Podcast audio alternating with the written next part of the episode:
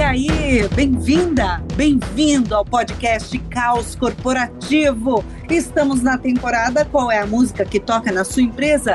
E o episódio de hoje vai tratar de espiritualidade, religiosidade no contexto do trabalho. A gente fala bem pouco disso, né? Pois a gente foi buscar a música do Gilberto Gil, inspiração maravilhosa. Trampar com fé eu vou, que a fé não costuma falhar.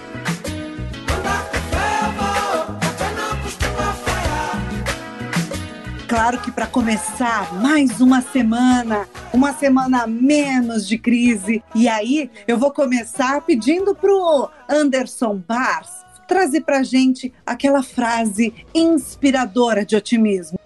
E aí, Amanda, para começar bem a semana, uma frase de um ídolo. Eu bem acho que essa frase nem é tão dele assim, mas foi ele que a imortalizou. Ayrton Senna dizendo para nós o seguinte: Deus é forte, ele é grande. E quando ele quer, não tem quem não queira. Otimista. Adorei essa frase otimista para começar a semana. Mas agora é a hora dele, o amargo, o pessimista, Alberto Reutemann. Nunca subestime a sua incapacidade. Pessimista.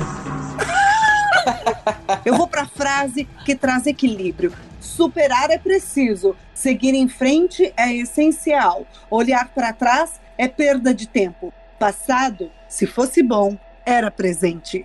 E para conversar com a gente sobre esse tema tão polêmico nas organizações, a gente vai ter o rabino-chefe da comunidade Shalom em São Paulo, Adrian Gottfried, o Sheikh Jihad, presidente do CAUCI, que é o Centro Árabe Latino de Cultura e Estudos Estratégicos, uma das maiores autoridades do Islã no Brasil.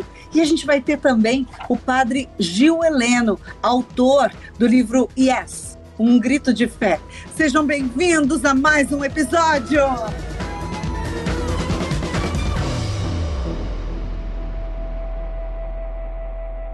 Vocês acham que esse é, de certo modo, um tema proibido no mundo corporativo para quem trabalha? Ah, com certeza é, viu, Amanda? As pessoas até falam e comentam a respeito disso, mas sempre com muitos dedos, né? Tanto que tem aquela velha máxima, né? De que religião não se discute, não é verdade? quando começam né, os estudos a respeito de administração, lá na primeira revolução industrial, a administração ela cresce de acordo com uma lógica mecânica, né? Ou seja, eu penso uma linha de produção para aumentar a produtividade e trato gente como máquina. Então é por isso que no final das contas, né, na evolução, a gente nunca teve muito espaço, né, para debates religiosos dentro das organizações, apesar de termos organizações altamente religiosas, o que já vai para o outro ponto dessa discussão, né? vai para o outro extremo dessa discussão. Posso dizer que a minha primeira experiência com esse tema de religiosidade no mundo corporativo foi logo que eu comecei como consultor de empresas. Né? Eu fui fazer um trabalho numa agência bancária e aí o gerente, que era gerente geral da agência, disse que começava o dia fazendo ações. Né? Muitos funcionários criticavam o fato de não serem da religião existiam até alguns ateus e ateias. Esse tema é, gerou muita polêmica, foi para a diretoria e a diretoria mandou parar essas rodas de oração. Então, é, é, esse é um exemplo. A fé, a religiosidade, a espiritualidade podem ser, sim, grandes parceiros até da produtividade, por que não no trabalho, né? Quando a gente vai estudar, né, a etimologia da palavra religião religião vem do latim, re, que significa, né, é, outra vez, de novo, né, é, e ligare, ligar, unir. Então, no final das contas, a gente pode entender a origem da palavra religião como o estabelecimento, né, o restabelecimento de um vínculo. E hoje, quando a gente fala nas organizações que propósito é importante, que as pessoas são movidas por propósito, a gente não está falando meio que da mesma coisa? Exatamente, fico pensando nisso. É, eu fui buscar, inclusive, é, pesquisas a respeito dessa história que ah, a fé cura. Tem um estudo do Instituto Dante Pazanese com quase 250 artigos do mundo inteiro, eles estudaram, né?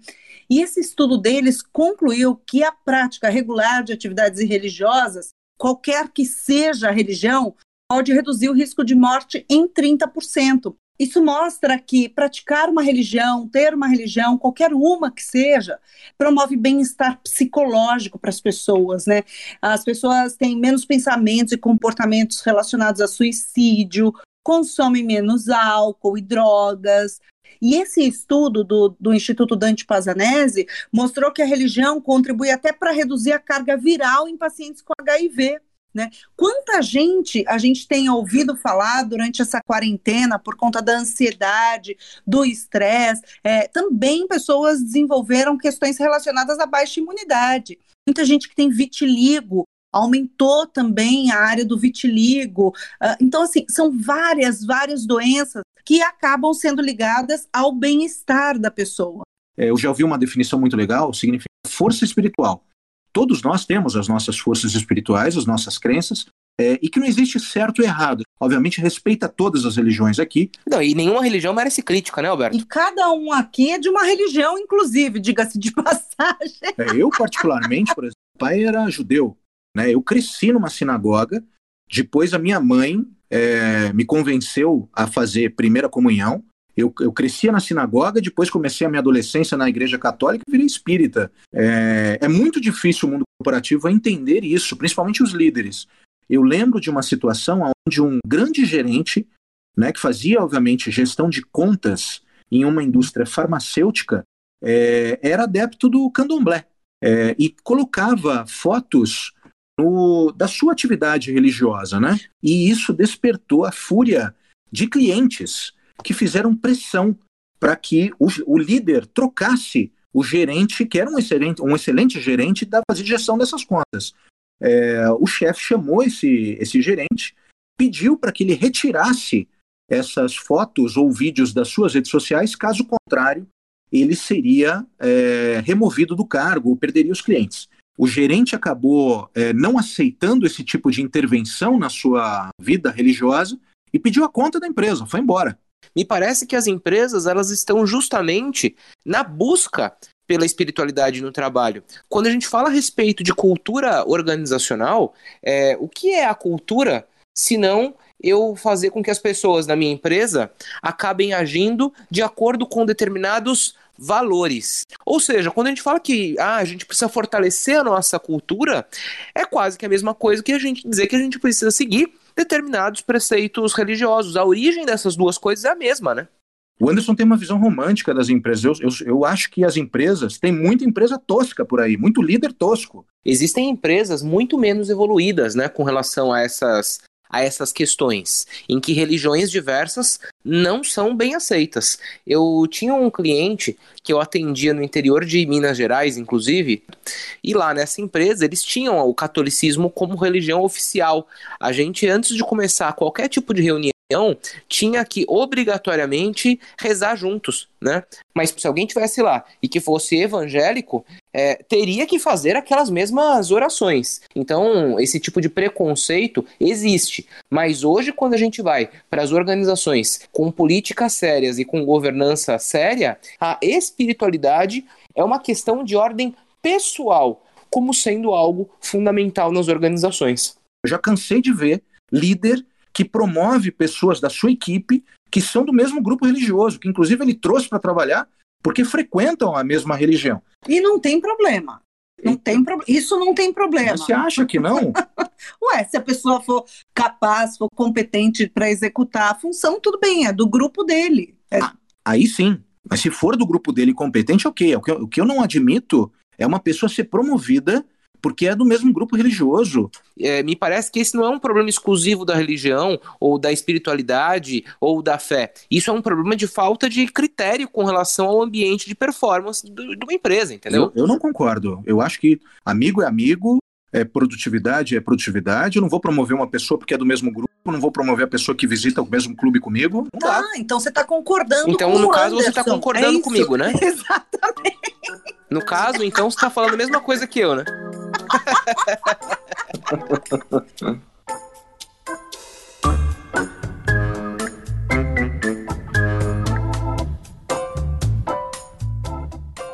Agora eu vou chamar Pedro Ivo Moraes. escritor, autor do livro Empresas Espiritualizadas. Ninguém melhor do que ele para trazer uma visão sobre esse tema para a gente, né? Ele que trabalha dentro das empresas, levando essa visão da importância da espiritualidade dentro das empresas, para que o próprio propósito, né, das empresas possa ser vivido de forma plena e assim melhorando bem-estar, felicidade, tudo isso. Fala aí, Pedro. Muito obrigada por participar desse episódio conosco. E aí, pessoal, tudo bem? Que bom estar aqui com vocês. Quem me conhece sabe que boa parte do foco da minha vida é para que a gente consiga realmente juntar e inserir e reconhecer a espiritualidade dentro do mundo das organizações, né? E o fato de isso ser tão importante para mim é muito claro, pois é uma a partir de uma visão, de uma consciência sobre a espiritualidade que a vida pode se transformar, inclusive a vida das organizações. A espiritualidade é abrir-se para um novo olhar sobre a vida. E não um novo no sentido de ser algo que se inicia agora, mas de reconhecer que existem muitas coisas é, acontecendo na nossa organização, no nosso trabalho, além daquilo que é material e visível. É como uma música, por exemplo, quando você ouve, você vai parar em outro lugar, você se emociona é, esse lugar é um lugar onde moram coisas invisíveis, como as emoções, como os valores das pessoas, sobre é, o sentido da existência dessa organização ou das pessoas que trabalham ali. O propósito é uma dessas energias invisíveis que participam dessa espiritualidade. Então é realmente entender que existe um contexto muito maior sobre a vida nossa, das pessoas e das organizações, do que a gente está acostumado a ver a gente, como humanidade, a gente acabou dando muito valor para as coisas materiais, para as coisas racionais, que somente são explicáveis.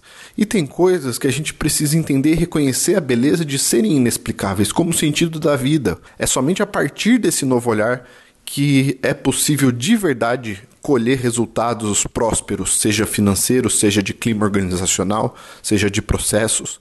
Porque no final das contas, todos nós estamos sobre a influência desse mundo espiritualizado e às vezes não nos damos conta disso. É, e quando a gente começa a se dar conta, a gente começa a conseguir resolver, inclusive, questões práticas sobre a nossa empresa, sobre o nosso trabalho. Então, acho que mais do que trabalhar, eu vivo baseado muito nessa verdade e hoje tenho muita experiência para confirmar é, os resultados e a felicidade que é se trabalhar a espiritualidade dentro de organizações. Um grande abraço a todos. E eu quero aproveitar a oportunidade para chamar aqui uh, o rabino-chefe da comunidade Shalom em São Paulo, Adrian Gottfried. Então, Rabino, traz a visão judaica aqui para gente. Olá, quem fala aqui é o Rabino Adrian Gottfried. Eu sou rabino no Brasil há 30 anos e eu fico muito grato de participar do podcast. Para a tradição judaica, o tempo é sagrado. Nós não temos lugares sagrados, apenas espaços sagrados, apenas tempos sagrados. Por isso, uma das contribuições da religião judaica para o mundo é a ideia de um tempo de descanso. Deus não trabalhou sete dias por semana, 24 horas por dia, ele desejou parar uma vez por semana. Essa é a ideia judaica de Shabbat, de descansar. Para o judaísmo é do fim da sexta-feira, começam as primeiras estrelas, até o fim da tarde do sábado. O Brasil é um país sincrético. Isso significa que muitas pessoas têm diferentes crenças e nós temos que ser respeituosos às crenças. Nós, como líderes, não podemos impor a nossa crença e por isso devemos respeitar os dias de descanso e de feriados das diferentes tradições espirituais. E me parece que é muito relevante nesse momento de pandemia poder entender que a diferença entre trabalho e casa ficou cada vez mais difícil, mas também é importante que os líderes de organizações possam entender que quanto mais as pessoas consigam ter pensamento espiritual, mais fácil melhor vas a desenvolver profissionalmente. E isso é importante entender que o limite religioso tem a ver com a capacidade de reverenciar e respeitar as diferentes crenças. E isso é algo muito importante para o Brasil em 2020. Um grande abraço. Rabino Adrian, muito obrigado aqui pelas suas percepções. E o Rabino falou, né, justamente sobre o cuidado com o tempo que é sagrado, né? E cada religião tem o seu, né? E é, e é engraçado porque no Brasil, apesar de sermos é, um Estado laico que promove oficialmente a diferença entre religião e Estado. Uma coisa não pode interferir na outra, mas a verdade é que a gente não é muito bem resolvido com isso, não, viu? Porque vocês já pararam para pensar do quanto que de crucifixo que nós já não vimos por aí em repartições públicas? Quase todas, né, Anderson? Mesmo empresas privadas. Essa questão do nosso calendário nacional ser guiado por feriados relacionados à religião católica. É, eu fico imaginando como é que fica um judeu, um muçulmano, né? Nos dias sagrados eh, desses religiosos, né? Você acha, Alberto, que as empresas deveriam uh, ter uma política de respeito aos dias sagrados de diferentes religiões? Ou você acha que viraria confusão? Amanda, você sabe que a última vez que eu fui para a TD, é, a TD, para quem não sabe, é o maior encontro de treinamento e desenvolvimento do planeta, né? Acontece nos Estados Unidos. E eu andando pelos corredores da TD vi uma sala dedicada a muçulmanos orarem, né? Inclusive, tinha até a sinalização para Meca, para que os muçulmanos pudessem rezar. Foi uma baita demonstração de respeito. Isso não acontece nas, na maioria das convenções que a gente vê pelo planeta. O Brasil é um estado laico e acho que as empresas têm uma oportunidade muito interessante de colocar políticas um pouco mais claras a respeito dos feriados religiosos, né? Você tem para os judeus o Yom Kippur, você tem o próprio Ramadã, eu tenho uma história muito interessante de uma empresa, e uma vez uma funcionária levou uma imagem de Santa Rita gigantesca, muito maior do que o computador da, dela, e colocou em cima da mesa. E não demorou muito tempo para a pessoa que dividia a baia com ela trazer a imagem de um preto velho. E aí apareceu também um quadro de Bezerra de Menezes do lado, ou seja, a área ganhou o apelido de Jerusalém. É, como é que é isso, cara? As empresas precisam ou não estruturar políticas? Essa é a dúvida.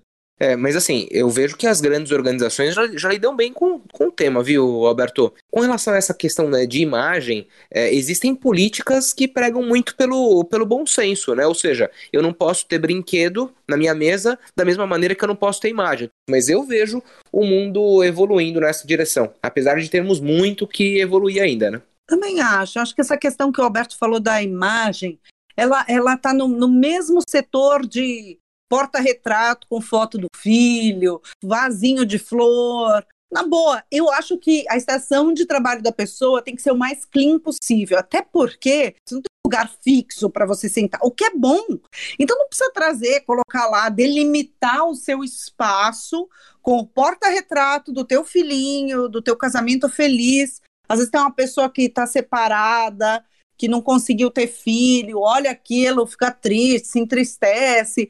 Do mesmo jeito as imagens. Então eu acho que é isso, sabe? Você pode levar a demonstrar sua crença por meio das suas atitudes, você pode demonstrar o seu amor à sua família por meio uh, uh, de um comportamento de sair no horário para poder buscar seu filho numa atividade. Outro dia eu precisei administrar uma situação em que as pessoas estavam incomodadas com um transformer enorme que um funcionário tinha, tinha na mesa. A questão é a quinquilharia. E assim, eu acho que esse é um dos temas mais simples de resolver quando a gente fala a respeito de religião e espiritualidade, né? É, porque não dá para ter espaço para o bom senso. Então é assim, não tem quinquilharia, não tem quinquilharia, né? Acabou. Isso aí, não tem nada, não tem porta-retrato, não tem plantinha, não tem boneco, não, não tem, tem imagem de santo, não tem Buda, não tem Bezerra de Menezes, não tem Preto Velho, não tem Nossa Senhora de Aparecida, que eu amo, inclusive, embora eu seja espírita. E aí, para a gente trazer um pouco desse universo né, da cultura do Islã para o mundo corporativo, a gente convidou o Sheikh Jihad Hamed. Ele é presidente do CAUCI, que é o Centro Árabe Latino de Cultura e Estudos Estratégicos. O Sheikh Jihad é uma das maiores autoridades do Islã no Brasil. Então, como é que a gente faz essa mistura, Sheikh, de mundo corporativo e religião muçulmana? É aceitável, sim, que a pessoa e é recomendado que a pessoa seja o religioso, né, seja a pessoa religiosa em qualquer âmbito que ela estiver, em qualquer aspecto, em qualquer área da sua vida, no seu trabalho, na, no seu templo, na escola, na rua, no comércio, em qualquer momento, ela porque é, ela tem que ser a religiosa, tem que praticar essa religião. Por quê? Praticar a religião significa praticar os valores religiosos.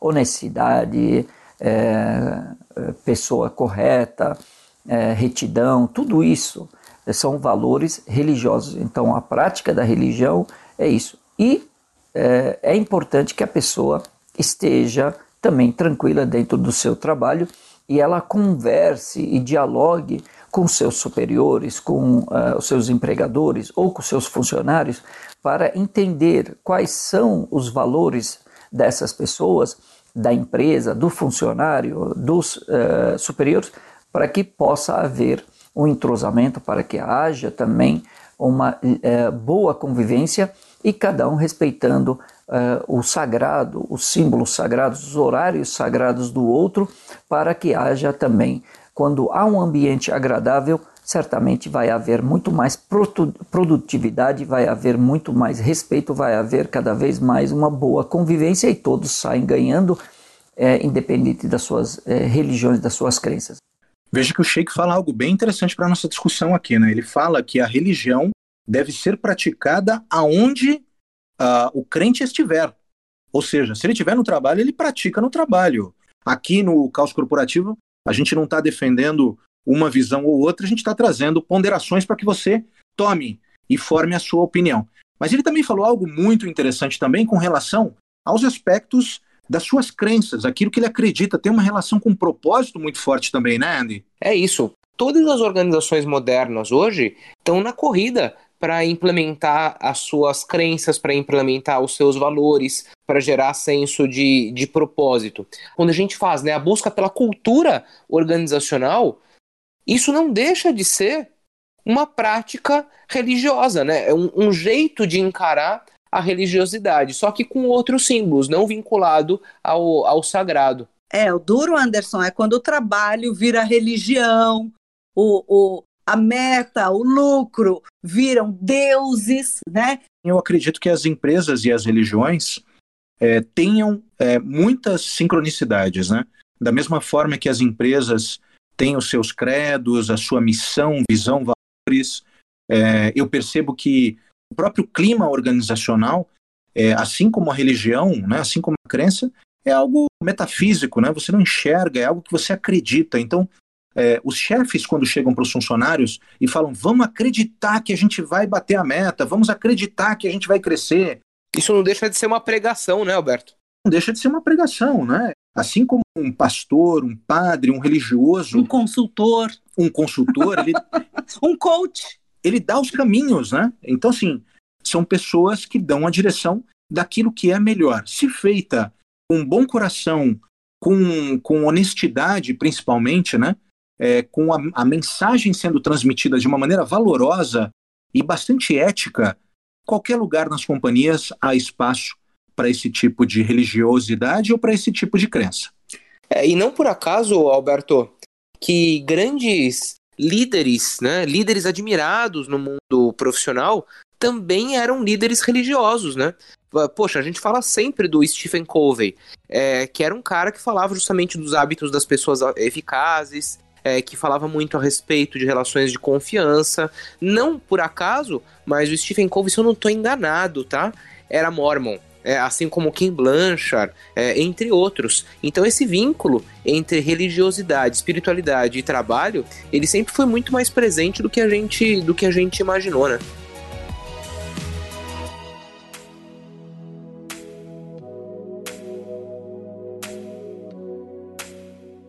Vamos chamar agora um padre católico para trazer a visão dele aqui para a gente, nos ajudar a pensar sobre religiosidade e espiritualidade no contexto do trabalho, né? Eu vou chamar o padre Gil Heleno, que é autor do livro Yes, um grito de fé. E ele é interessante porque é formado também, além de filosofia, teologia, especializado em comunicação, ele é formado também em administração de empresas. Muito obrigada, Padre Gil, por participar do podcast Caos Corporativo. Diz aí. A pessoa que trabalha sente-se viva. A pessoa que produz sente pulsar nela o mistério da vida. Se o trabalho é algo assim tão importante para a pessoa humana, fazendo mesmo parte do seu ser, ele se torna algo espiritual e se situa no campo do mistério humano. Tudo aquilo que é espiritual não está apenas na dimensão natural, mas, sobretudo, na dimensão sobrenatural. Assim, o trabalho vem considerado como um dom de Deus. O próprio Cristo, no Evangelho, diz: O meu Pai trabalha, se referindo a Deus Pai, e eu também trabalho, se referindo a Ele mesmo. Iremos encontrar também no Evangelho a famosa parábola dos talentos, em que Deus espera que a pessoa humana multiplique os talentos recebidos por ele. Assim, a pessoa humana deve considerar o seu trabalho como algo sagrado, que vem de Deus. E é com esta visão integral do trabalho que podemos chamar de religiosidade, na medida em que o trabalho é uma ligação com Deus. Mas também podemos chamar espiritualidade, na medida em que o trabalho dá um sentido total a tudo aquilo que sou e quero ainda ser. Muito obrigada, Padre Gil Helena. É isso, né? Quem trabalha se sente vivo, o trabalho traz sentido para a vida das pessoas.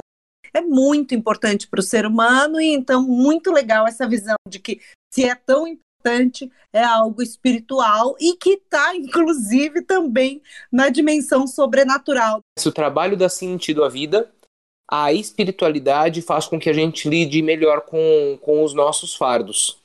Eu vejo com extremo bons olhos é, o cultivo da espiritualidade no ambiente profissional. E acho que as organizações só têm a ganhar, né, sempre com muito respeito a toda a diversidade de todas as religiões. Né? Até porque, assim como o Alberto, eu também me considero de múltiplas religiões. Eu sigo vários líderes religiosos e a partir daí formam aquilo que são os conjuntos de princípios e valores que eu, que eu prefiro seguir. Né? Tenho formação católica, sim, desde criança, mas hoje eu paro para ouvir aquelas palavras que me fazem que me fazem sentido e opto, né, por acreditar no sagrado porque acho que isso melhora a minha vida melhora a vida de todo mundo, né? É, quem me conhece sabe, eu sou espírita, embora tenha feito lá é, na minha adolescência a famosa catequese, a famosa primeira comunhão. Uh, eu sou espírita e flerto muito com o budismo, porque acho que o budismo, assim como o espiritismo também, é muito prático, né? É, tem direcionamentos muito práticos, muito pragmáticos, né, para o nosso dia a dia, para a gente aplicar na nossa vida, né, seja em família ou seja no trabalho, ações mais positivas, ações de maior tolerância e generosidade com outro.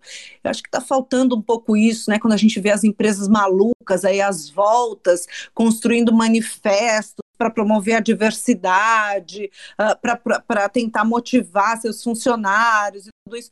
No fundo, a gente está falando de gente, né? A gente está falando de, de ser mais generoso um com o outro, de ser afim de ajudar o outro. Então, eu acho que esse papo tem tudo, tudo, tudo a ver com religiosidade e espiritualidade, Alberto. Eu acho que temos um consenso aqui, hein? Entre os três, religião busca nos trazer felicidade, bem-estar, independente de qual seja a sua religião.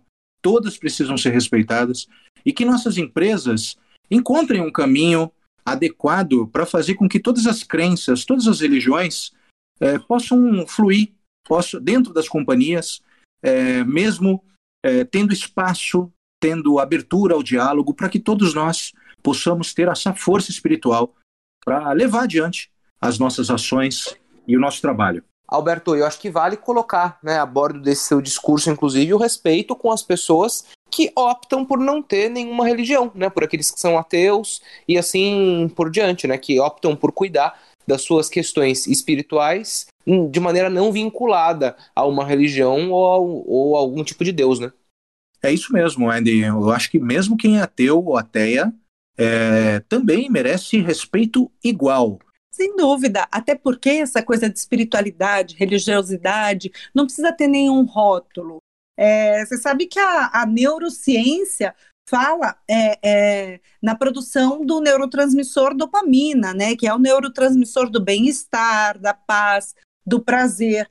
Então, é, quem acredita de uma forma mais positiva, né, em alguma energia diferente que vá além da gente, dos, dos nossos uh, mínimos poderes ou inexistentes poderes como réis mortais, quem acredita nesse, nesse ser maior ou nessa energia maior tem mais uh, neurotransmissores de dopamina. Então, com certeza, são pessoas que são mais felizes, são pessoas que são mais positivas e são pessoas que provavelmente serão mais produtivas.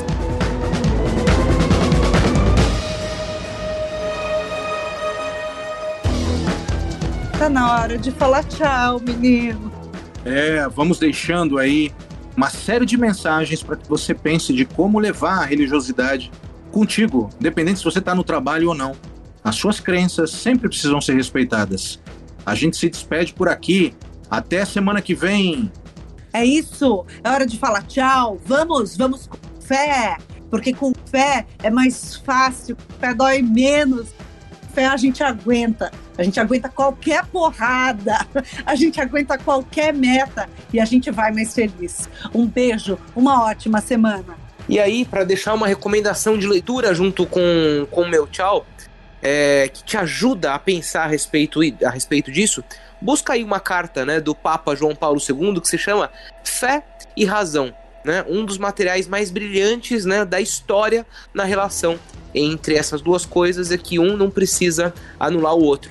E para nos ajudar a encerrar o episódio, né, no qual a fé basicamente nos guiou, entra aí conosco, Gilberto Gil, andar com fé, eu vou e até o próximo episódio andar com fé, eu vou. Que a fé não podia parar. Então não é isso. Não costuma falhar, né? No caso, é não costuma falhar. Isso aí. Até semana que vem. Beijo. Tchau, tchau, tchau. Tchau, tchau. Fui. Tá na maré, na lâmina de um punhal. Oh, oh, na luz, na escuridão andar com fé Andar com fé eu vou, que a fé não costuma falhar. Oh lá lá, andar com fé eu vou, que a fé não costuma falhar. Oh menina, andar com fé eu vou, que a fé não costuma falhar. A fé tá na manhã, a fé tá no anoitecer.